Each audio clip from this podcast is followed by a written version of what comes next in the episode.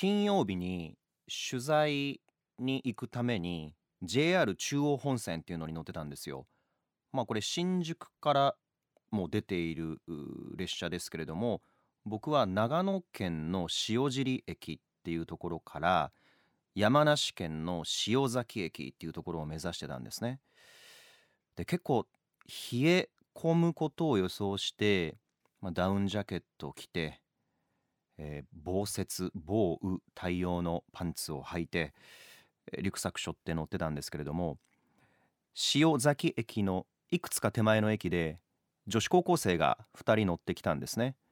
もともと車両にそんなに乗客はいなかったんですけどで僕もうとうとしながら列車に揺られてたんですけれどもドアが開くとわーっとこう冷気が車両に入ってくる。外は寒いんだろうな。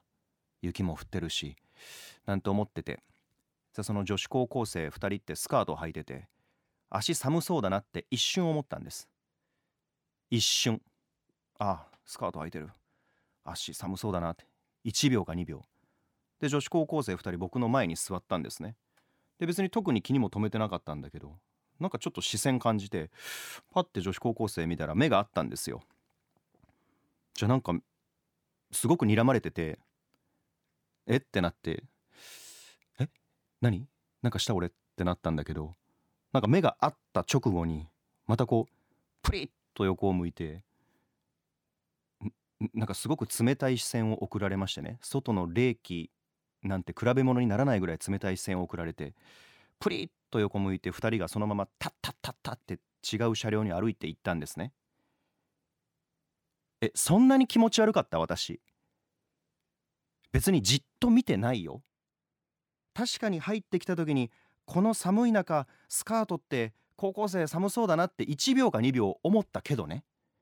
別にその後じっと見たわけじゃないのにさなんか目が合った時にプリッと横向いてどっか行ったのよ。甲信越地方の JK にはそんなに気持ち悪いか大阪のおじさんが。もう私は信州方面に移動する時は今後列車の中からは南アルプス八ヶ岳富士山にしか目線を送らないことにしました。小淵沢駅長坂駅あたりだったかな。知りませんけども。JK がいなくなっておじいさんおばあさん私だけの車両なんか社会から取り残されたような世界だと感じてしまいましたね。一瞬見ただけやねんけどな。ロンリーサンデー今日もスタートです。皆さんこんばんは。MBS アナウンサー38歳バツイチ大吉洋平のロンリーサンデー今夜も始まりました。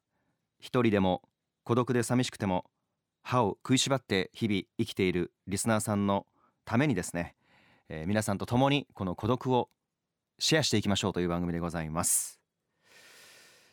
この番組では皆さんの孤独にまつわるエピソードを募集しています。メールの宛先は大吉アットマーク mbs1179.com daiki c h i アットマーク mbs1179.com X もございます。アットマーク大吉1179こちらがロンリーサンデー略してロンさんのオフィシャル X アカウントです。ハッシュタグカタカナロンさんでもぜひポストしてください。番組へのご意見ご感想そして皆さんのロンリーエピソードなどハッシュタグカタカナでロンさんでもポストしてくださいね。メッセージをご紹介させていただいた方には着る岩盤浴 BS ファインでおなじみの鴨繊維からあったかサンプルリストバンドをプレゼントします。BS ファインは繊維の中の鉱石による遠赤外線で体を優しく温めてくれる新機能素材です。最新カタログと MBS ラジオのタイムテーブルもセットにしてお送りします。ご希望の方は必ずお送り先のお名前とご住所もお忘れなく。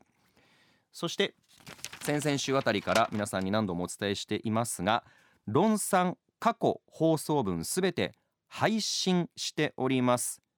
いつでもお好きな時間にそれぞれのあやり方で聞いてくださいね。Spotify、Apple Podcast、Google Podcast、Amazon、YouTube Podcast の各サービスで配信しています。大吉洋平のロンリーサンデーで検索もしくはロンさんのオフィシャル X で各サービスの URL アップしてますのでぜひご利用ください。ただ配信では権利の関係で音楽はすべてカットしています。ですのでオープニングの私の一人喋りからの鈴木亜美さんの「 Alone in my Room」これがこの番組の一つの核なんでございますがこの部分はですねぜひ生放送かラジコでお楽しみください。ラテンミュージックのコーナーっていうのもあるんですけれどもねこれも配信ではカットとなっております。皆さん配信も生放送も両方お楽しみくださいね。さあ今夜もたくさんメッセージをいただいています。ありがとうございます。こちらは兵庫県赤穂市にお住まいのロンリーネームおけいさん。いつもありがとうございます。大吉くんスタッフの皆さんこんばんは。こんばんは。先週4ちゃんテレビで雪の中で中継されてましたね。お疲れ様でした。はい。関西で放送している夕方のテレビ番組の中で豪雪の滋賀県長浜米原彦根あたりから私中継してました。その時に耳当てをされていましたね。はい。あざと可愛かったですよ。なかなか男性アナウンサーで耳当てをして中継している方は見ないです。また耳当てをした大吉くんを見たいです。ロンリーな私の密かな楽しみです。今日もロンリートーク楽しみにしています。あざとってなんことはないんだけどね。あの本当に寒いから耳当てをしてるだけの話で。あれ耳当てってねしてるとしてないで全然全身のこの体感温度って違いますからね。ダウンでマフラーで手袋で体を守ってもやっぱり首から上が出てるとね人間寒くってまあ、オンエアが始まる直前までそのダウンジャケットのフードをかぶったりはしてるんですけれどもオンエア始まると一応その帽子は取って耳当てはつけてあれだけでね全身温まりますからね。ただね男性アナウンサーとか記者があんまりその豪雪地帯からの中継とかでも耳当てをしてないのはみんな中継用にこのイヤホンをつけなくちゃいけないでしょ？イヤホンをつけてる上から耳当てをするってちょっとやりにくいんですよね。なんかガタガタしちゃうというか。うん。だけど最近はテレビの中継とかそのニュースの中継もワイヤレスのイヤホンを使ってることが多くてまあどこの曲もそうですけどワイヤレスのイヤホンってねすごくコンパクトでこう耳の穴にぐーっとこう入り込んでいくというかなのでワイヤレスのイヤホンつけてると上から耳当てできるんですよね。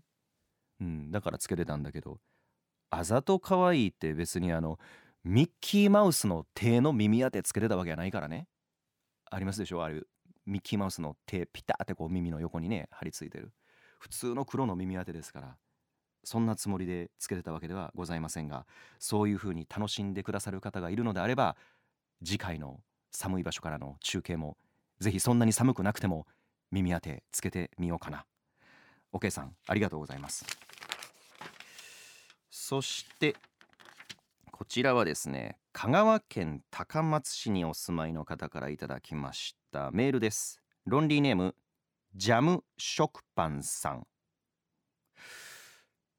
ちょうど昨日の朝久しぶりにジャム食パン食べましたね。ちょっと朝あの眼科に行く用事があって目目のお医者さん眼科に行く用事があってあの朝行って受付したらだいぶ待ちますよということで2時間ぐらい待ちますよっていうことだったので一旦外出ていいですかということで外出て近くに米田コーヒーがあったんでモーニング頼んだらいちごジャムの食パンバターの食パン選べますってなってね。私はねバターの食パンにいちごジャムを乗せて食べるのが好きだったんですよ子供の頃。なのでバターの食パンを頼みプラス80円でいちごジャムも追加で頼みなんていう贅沢なモーニングを食べました。ジャム食パンさん以前リスナーさんのメールに陰口など気にしない大吉さんのアドバイスを興味深く聞いていました。ありましたねそんな話ね。陰口言われたって文句言われたって別に給料減らないし寿命が縮むわけでもないじゃないみたいな話ですよね。私の職場に気分屋の上司がいます。どこでもいるよ。ある程度割り切ってますがどうしてもやりとりが多いので機嫌を伺うことがすごくしんどいです。ああ会話しなくちゃいけないんだ。ほっとけない関係性ってことですね。仕事上コミュニケーションを取らなくちゃいけない上司とジャム食パンさんという関係性。こんな時大吉さんはどう気持ちを切り替えて仕事を進めますか？今日は厚揚げの煮物を食べながら聞いて明日からの活力にします。うわさらっと選ぶべきでないメールを選んでしまった。いやというのがねジャム食パンさんこれを言うと僕会社員ですから僕のなんというかその手の裏がバレるというかいや会社員だから僕も怒られることあるし注意されることもあるけどその時どう心の中で切り返してるかっていうのがまあいいか。もう15年も16年もねなるもんねこの会社入って。あのねその気分屋の上司なんてどこにでもいるしね。気分屋の後輩もいるしね。うん。でまあジャムショックパンさんの場合そのどんなことをこの上司から言われてるかがちょっとここには書かれてないからわからないんだけど、まあ、例えば小言言われるとか、えー、もっと怒られるとかありますよね働いてたら。僕も最近この1 5 6年のキャリアになってくると怒鳴られるとか怒られるとかまあもうそういう時代でもないしね放送局もね昔はそうだったんだけどね。でも若い頃はよく怒られてました。それは自分が悪いからですよ。準備不足とか勉強不足とか、うん、で僕は基本的には後輩の言うことも先輩の言うことも全部参考にしたいと思うから怒られてなんか嫌だとかこの人のこと嫌いになるとかあんまなくて本当にあそういう考えがあんのかあそこが至ってなかったんかって全部参考にしたいんです。だから大前提として先輩が言ってることをあのどうでもええわって聞いてないタイプではない。ここは理解していただいた上でですよ。上でですよ。でもね全部が全部言われること怒られること真に受けてたら人間そら心のコップの水が溢れ出ますよ。だからやっぱり時には社会で生きていく上でかわすって大切やと思うんです。特にこのストレス多い日本社会で生きて上で生きていく上で。でこっからこっから毎日放送関係者僕の先輩どっかいてください。聞かないでください。ジャム食パンさんだけに言います。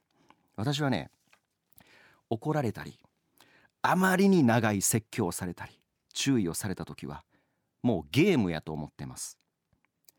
顔と言葉は必死に反省し謝罪の意をまあその上司であり同僚に伝える。しかし心の中では突っ込みまくる自分に都合がいいようにこういうゲームを始めるんですよ。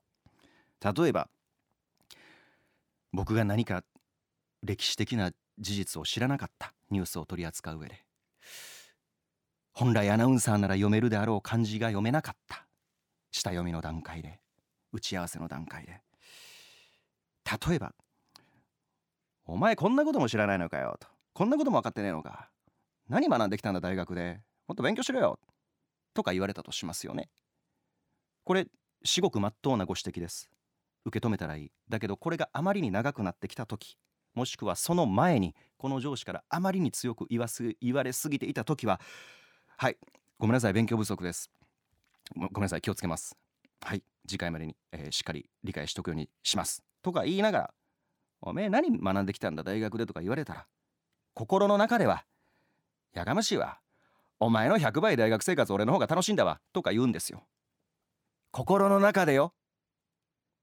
とかなんか仕事が遅くてね。遅いんだよいつも仕事が。立ったか立ったかやれよ。お前だけだぞ遅れてんの。とか言われたら。すいませんちょっと急ぎます。全力で。ごめんなさい。ちょっと他の仕事が立て込んでてあの言い訳ならないですけど。ごめんなさい遅れました。とか言いながら心の中では久しぶりに見たけど海坊主みたいな顔しとんなこのおっさん。とか言いながらゲームをするわけ。顔と言葉は全力日本のサラリーマン。でも心の中では自分の都合のええようになんかもう突っ込んだり文句言ったりするわけよ。じゃあだいぶ楽になるから。なんかだんだんおもろくなってくる。これは新入社員に一から先輩が教えてくれてる時にやれと言ってるんじゃないよ。先輩が言うことってたくさんのヒントとたくさんの助けがあるから。それは聞くタイプですという前提で言ってるよ僕は。そういうのをしてみるわけですよ。あともう一個だけ。舌打ちする人いるでしょ？職場で。その人も頑張ってんのよ。ストレスが溜まってんのよ。でもさチームワークの中でさ無意識かもわかんないけどさなんかなんか静かな空間の中で「じゃかよ」とかね「なんだよこれ」とかね。こういうのってすごくその場の空気をこうネガティブにするじゃないですか。で僕も結構人の舌打ちとか気になるんですけどこれもゲームです。自分の心の中にある一つのボタンがあって例えば舌打ちをする上司がいる。あれこの舌打ちもしかしたら僕に対して言われてんのかな？思うことがあったとする。じゃあ心のボタンをピコンと押すんです。じゃあ押したらあのあのスーパーマリオとかに出てくる天井からこうドスンと落ちてくるあれドッスンって言うんやったかな？岩岩みたいなドラム缶みたいなキャラクターいるでしょ。あれがその人の上にドガーンと落ちてくるところをイメージする。隣のトトロが落ちてきてもいいです。魔人ブーが落ちてきてもいいです。ライオンちゃんちょっと可愛すぎるんです僕の中では。何でもいいんです。舌打ちされるたんびにはいピコーンドスンバゴン。またしばらく経って。だよこれ。舌打ちするたんびにピコンドスンバゴン。これを想像するだけでもねストレスだいぶ減ると思いますよ。はい。ジャム食パンさん。よかったら参考にしてください、えー、保身のために言いますがこんなことをしてたのは、えー、20代前半だけです。最近はもっと先輩の言うこと真摯にきちんと聞いております。ロンリーサンデーこの後もまだまだ続きます。あーなんか寂しいな。人恋しいな。そんな時には大吉翔平のロンリーサンデー。いつでもどんな時でも僕大吉翔平があなたに寄り添います。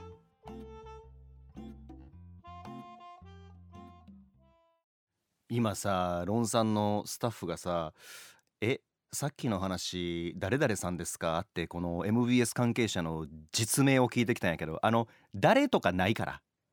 どのアナウンサーとかないんで。違うあの関西人って癖でこう嫌な上司みたいな例で話す時にまず関東弁になるでしょ？なりません？なんでやろうね？これ失礼やね。関東の人に「なんだよおめえおせんだよ」とかって。まあ関東弁が関西人にとるとちょっとこう非常に怖かったり攻撃的だったり感じる時があるからかな。でもこれはただの例で海坊主言うたのは先週水木しげるさんの話をして久しぶりに妖怪図鑑みたいなものを見てたらいろんな妖怪が出てきてその中にたまたま海坊主というのがいて面白いなと思ったから例で言っただけで決して MBS の中にいる海坊主のような関東人を具体的に想像して言ったわけではありません。誰とか想像しないでくださいリスナーさんも。はい。ではこのコーナー参りましょう。一人でできるもん。お一人様も大歓迎。ロンリー大吉が実際に一人で訪れたスポット。一人でも楽しめるグッズなどをご紹介します。今週ご紹介するのはこちら。元祖山賊の山賊焼き。これは長野県の方はビビッと来てるかな？まあ今日オープニングトークで長野の JK からひどい仕打ちを受けたという話をしましたけれども取材で山梨県の塩崎市というところに今週行ってたんですけれども、まあ、その前に僕は滋賀県の米原市で中継をしていて取材の工程とか時間を考えた時にその日のうちに長野まで入ってた方が次の日楽だなっていうことで長野県の塩尻駅っていうところの近くに泊まってたんですよ。だから JR の滋賀の米原駅から新幹線は光か。それに乗って名古屋まで行って名古屋から JR 特急信濃に乗って塩尻というところまで行くんですけれどもね。あの塩尻駅というと、まあ、長野県、えーの中部にあたりますね。長野の交通の要になっているような場所ですけれども駅から徒歩圏内のホテルに、まあ、急遽宿泊したんですね。で夜8時前ぐらいに塩尻に着いてまあ翌朝そんなに早くなかったのでせっかくだったら長野の塩尻市というところにも初めて来たからなんか塩尻らしい体験をしたいなとか思ってたんですけどももう夜だしね駅周辺もそんなににぎわってるような場所でもなかったんですよ。でまあホテルチェックインしてなんかこの辺で晩ご飯食べられるところありますかって聞いてじゃあ名物に山賊焼きっていうのがあるんですね。これ塩尻のソウルフードらしいです。僕は関西で生まれ育ってるからあ初めて聞いたんですけどどうなんだろう全国的に山賊焼きって有名？その山賊焼きの元祖とされる元祖山賊っていうお店がちょうどホテルの目の前にあったんですよ。あで私はそのまあ取材でねありがたいことにいろんなところに行くことが多いですけどでももちろん仕事で行ってるわけで観光したり楽しんだりする時間っていうのはあんまりないけど来たからにはなんかそのご当地のものに触れたいっていう思いはあるんですよね。だから滋賀に彦根に泊まってたのかな前日は。うんその時はえーっと近江ちゃんぽんっていうお店を見つけて本店近江ちゃんぽん。あの野菜や魚介が入ったちゃんぽんなんだけど、まあ、こういうのをぜひ食べたいと思うわけなんですよね。それぞれのご当地の。じゃあ元祖山賊山賊焼き何かってもうああもうじゃあここやと思ってお店に行ったんですけど信州の郷土料理って要はね鶏の一枚肉。これをニンニクとか醤油が入ったタレだと思うんですがそこに漬け込んでるんですって。で片栗粉をまぶして揚げたもの。でこの元祖山賊っていうお店の創業者の方がだいたい80年ほど前に作り上げたメニューということがホームページには書いてました。だからここのお店曰く、まあ、元祖山賊焼きなんですけどで言われてみると確かに塩尻駅周辺 Google マップとかで調べても山賊焼きのお店って結構あるんですよ。少し広域になってみると塩尻だけじゃなくて近くの村井駅とかそういうところにも山賊焼きってお店が結構あって。ああだからこれは大阪でいうその串カツでありうん土手焼きでありお好み焼きみたいなことなのかなと思いながら。でまあ元祖山賊というお店入りました。テーブル席もあるんですがまあ一人なのでカウンター席に案内されて。まあそれはもちろん山賊焼きを食べますよね。嬉しかったのがね山賊焼き特大山賊焼き大中ってあるんですよ。でえっ、ー、とね特大が 400g1100 円。これちょっと一人だと多いんですよね。じっと見てると山賊焼きミニっていうもうお一人様にもってこい。38級ぐらいの男がちょっと飲みたい時にもってこい。これ 140g ちょうどいいサイズ。400円。これ頼み。まあやっぱ信州に来ているということでそば焼酎の水割り頼みいただきました。あのやっぱり寒い地域だからかな。結構ね濃い味。ちょっとうま辛いぐらいの味付けでしっかり脂乗ってる鶏肉衣もたっぷりついててね。あの男の料理っていう感じでしたね。これがね焼酎。まあビールも合うだろうね、うん、でもちょっと寒かったから僕は焼酎の水割りからお湯割り行ったんですけれども。非常にあのほんの12時間のひとときでしたがああ塩尻に来た。塩尻といえば山賊焼きってこれ一生話せるなといういいネタをいただいた気になりましたね。熊本もそうなんですが信州もね馬肉を食す文化っていうのがあるようで馬刺しも結構人気メニューでねあれ多分生姜ですね。生姜が乗ったこの馬肉桜肉馬肉にあレモンをかけて食べるという。これもまた美味しくて。元祖山賊の山賊焼きミニと馬刺しとそば焼酎ということで本当に信州の味に体を染めて、えー、翌日山梨へと向かいました。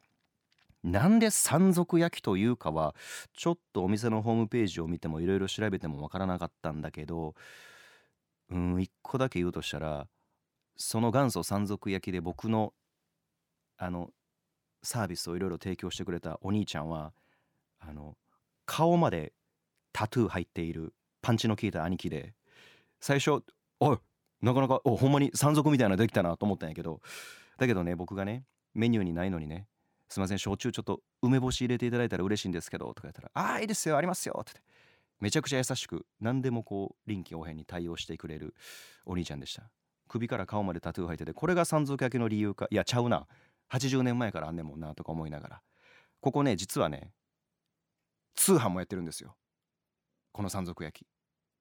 なかなか関西で山賊焼き食べられるとこないと思うんだけどもしご興味ある方信州の、えー、というか塩尻の長野塩尻のソウルフードでございます。山賊焼き。ぜひ試してみてください。お店に直接行くという方塩尻駅から歩いてすぐ。一人で全く問題ない。一人でね4人掛けぐらいのカウンターに多分案内してくれると思います。ミニ。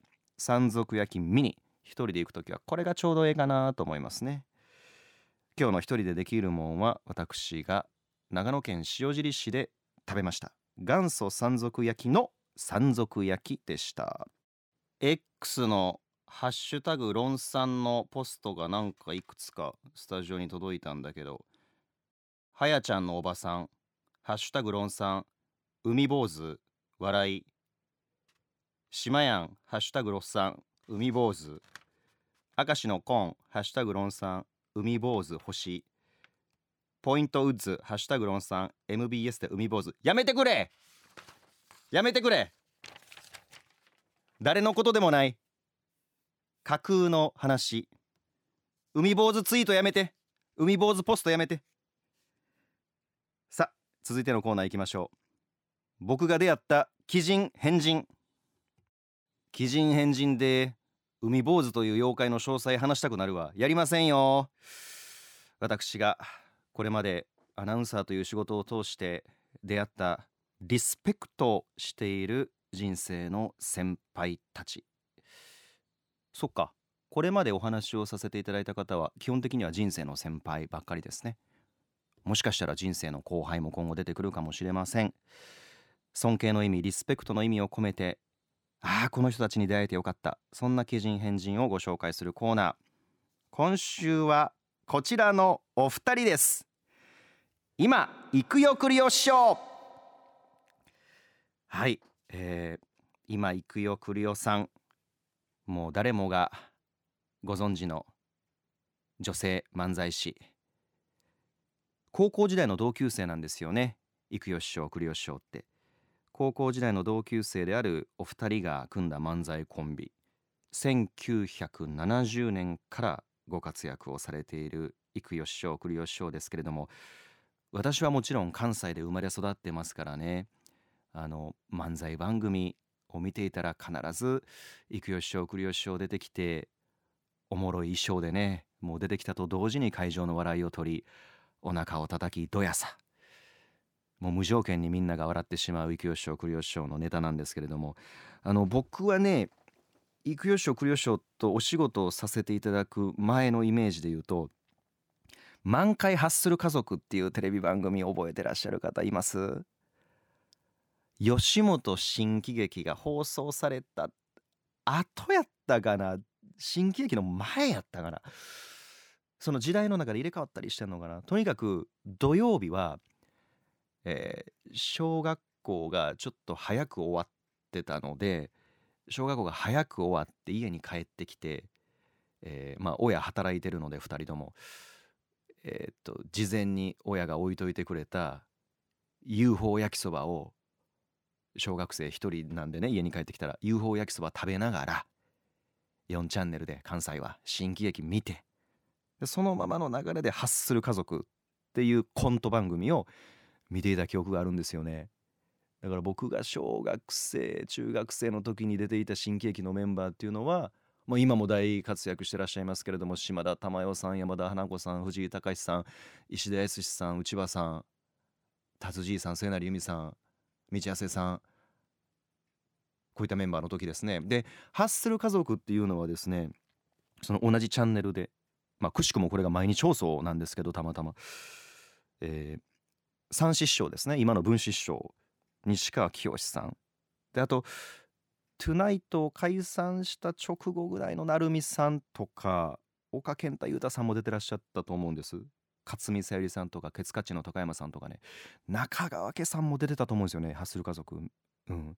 そのコント番組の中での「行くよ来るよ師匠」のイメージがめちゃくちゃ強くてもう毎週ね新喜劇からの「ハッスル家族」っていうのをめちゃくちゃ楽しみにしてたんですけどそんな「行くよ来るよ師匠」と僕は2008年に毎日放送に入って料理番組を時々担当ロケをね担当する時があってそんな時にあの郁代さんクレオさんがよくロケに出られてってね僕はご一緒してたんですけれども本当にいつも優しくて短い時間で分かりやすくドーンとこう笑いどころをロケでは作ってくださるので本当にスタッフも我々アナウンサーも何度も助けられてるんですけどある時ねえ、っと僕が女の人とまあ女の人ってあのまあ、離婚した前の奥さんなんですけど大学の同級生の。その前の奥さんと中崎町にあるコアラ食堂っていう美味しい鉄板焼き屋さんでご飯食べてたんです。で2人で喋ってたらたまたまカウンターに座ってた女性2人が「え？大吉ちゃんやんか!」って声かけてくれて。であその知ってくださってる方なんかなと思ってパッと見たら行くよ栗吉師匠やったんですよ。全然気づかなかったんです普通の格好してはったんで。でああご挨拶もできずびっくりした。そんな普通の格好してらっしゃるところあまり 見たことなかったんでとか言いながら。じゃああこんなとこここ食べに来んの？とか言ってまあちょっと短い会話が終わって。でお二人はもう帰られたんですね。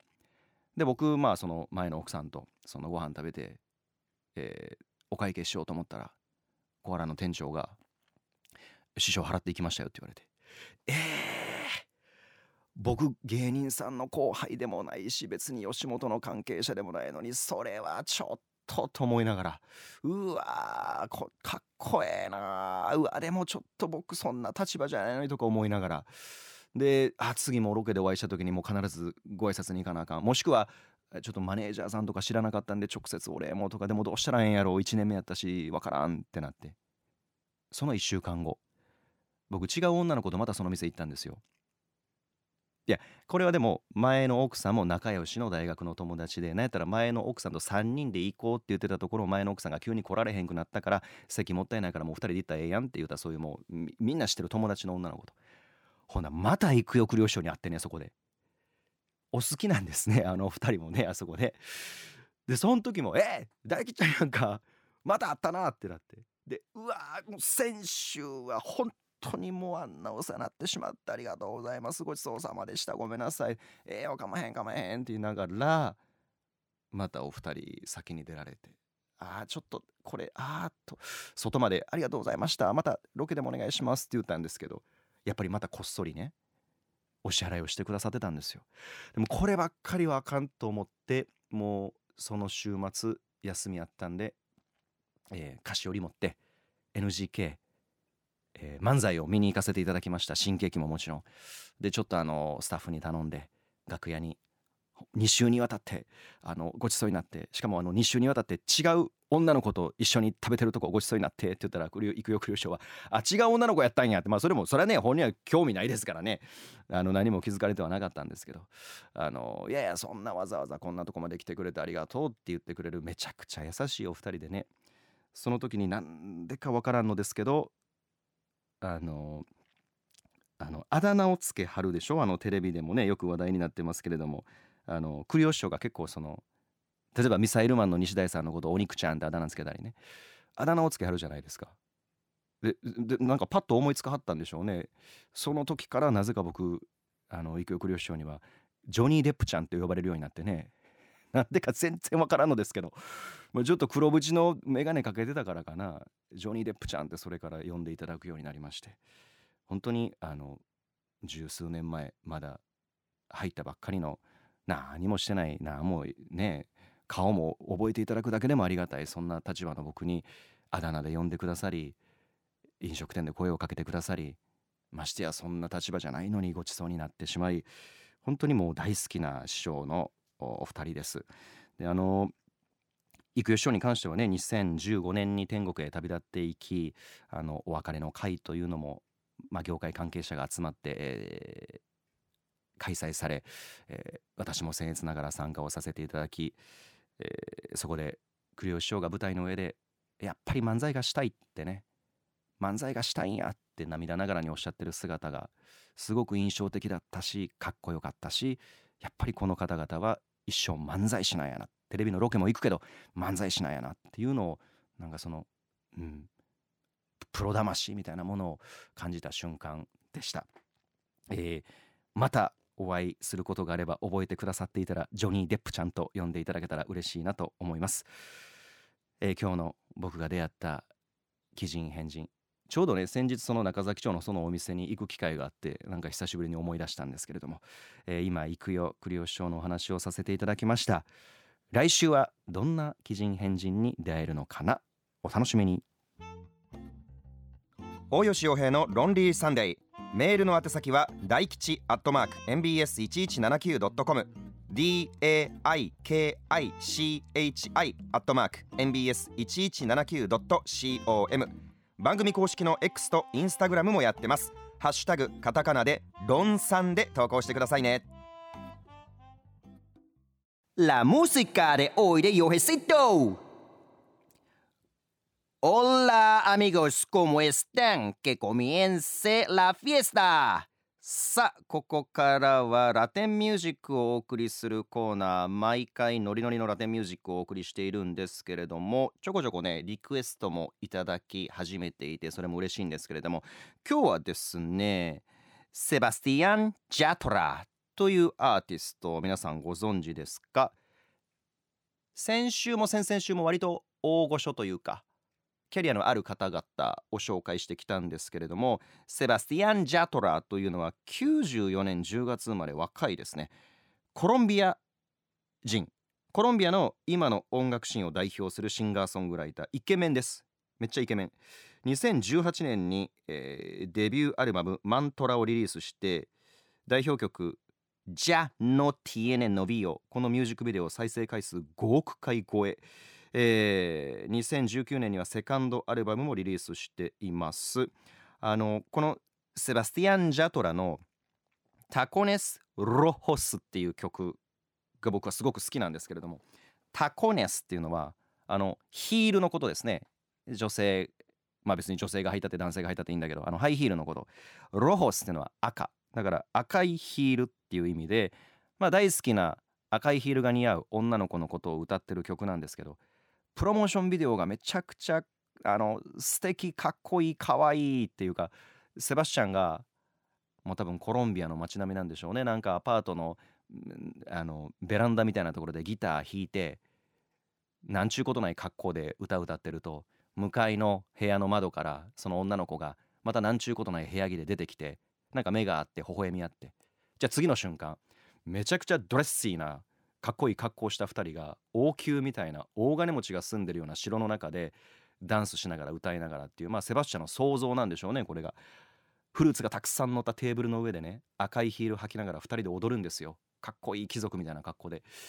なんかその恋する男の妄想みたいな感じの PV でそれがすごくかっこいいんですけど是非そんなシーンも想像していただきながら可愛らしい女の子が赤いヒールを履いて出てくる PV でございます、えー、聞いていただけたらなと思います。それでは参りましょう。セバスティアン・ジャトラでタコネス・ロホス配信では音楽をカットしてお届けしています。私の愛するラテンミュージックの数々も毎週1曲選曲しています。気になる人はですねラジコのアプリで MBS ラジオ大吉洋平のロンリーサンデーをチェックしてください。セバスティアン・ジャトラでタコネス・ロホスでした。ロンリーネームリャンガー・コーテルさん滋賀県栗東市の方です。大吉アナラジオすっかり忘れてました。なぜかというと4歳の息子がトイレにティッシュを流して詰まってしまったからです。直していました。治りました。お疲れ様です。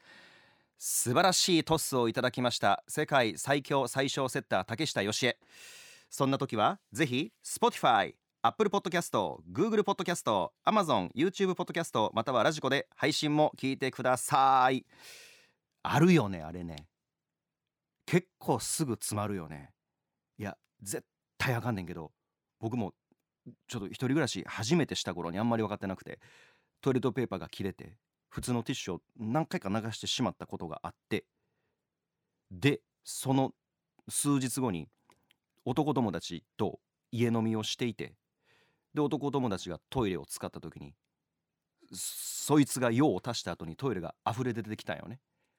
じゃあ廊下の向こうのトイレから「うわ!」っていう声が聞こえてで「どないしてん!」って行こうと思ったら「今来たらあかん!」って言われてねなんやって「いやめっちゃ溢れ出てきてんねん自分がしたもんが今ちょっとこんといてくれ悪いごめん!」って言われてんけど内心全部俺が悪いねんけどなと思いながらえっととりあえずととりあえずどうしよういやでもこれどうしたらええやろとか言いながら近くのホームセンターに走ってあのあれなんていうのかな名前なんかボコボコってやるやつあれを買ってきてとにかく何も見ずにトイレに入っているその男友達にあのバトンを渡すように「はい!」って言って彼が全部きれいにしてくれたっていうことはあったんだけどね。あの彼が悪いんじゃないんです。その前にティッシュを流した僕が悪い。皆さん流しちゃダメですよ。溶けないからティッシュは。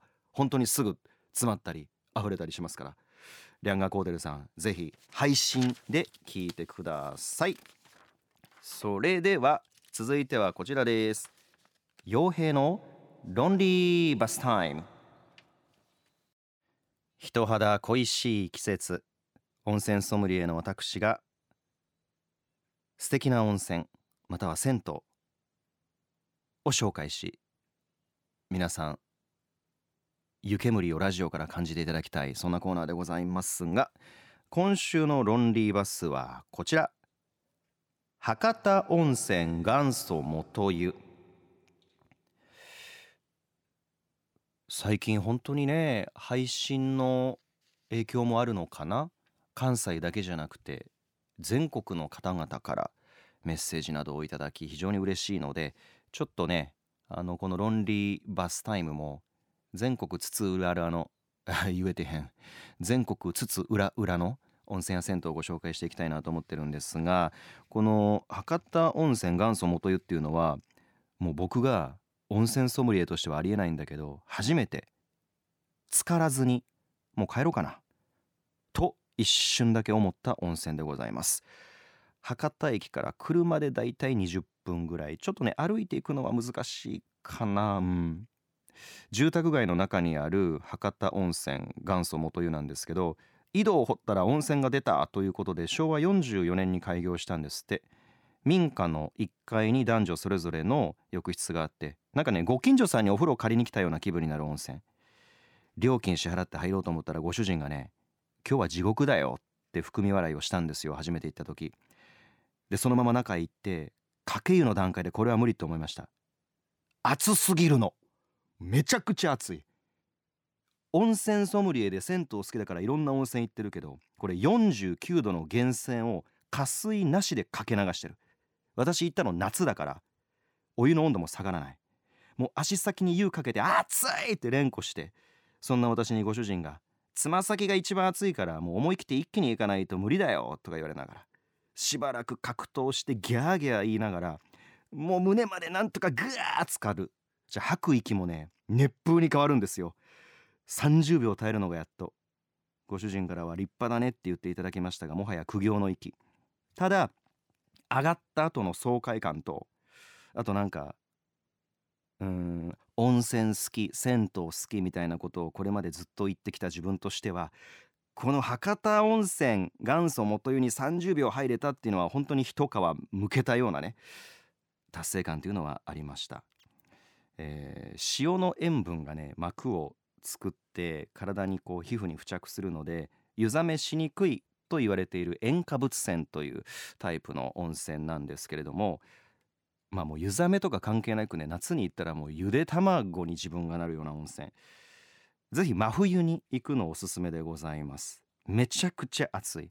ただ温泉って天然のものだからその時々によってね、えーその温度とかその湯湯のこう触り心地って変わったりしますけどぜひね九州の方博多駅から車で20分。僕はねもう取材の合間に行って時間がなくてタクシーで行ったんだけどバスとかもあるかもしれない。入れたよ。入れなかったよ。あれば教えてください。さあもう来週は2月か。早いね。さっき年が明けたと思ったらもう来週2月。しかも節分来ますよ。恵方巻きかぶりついて何を願ったか。そんなエピソードあれば。一人で恵方巻きかぶりつきました。あれば。教えてください。そして皆さん約束です。ノーモア海坊主ポスト。また来週。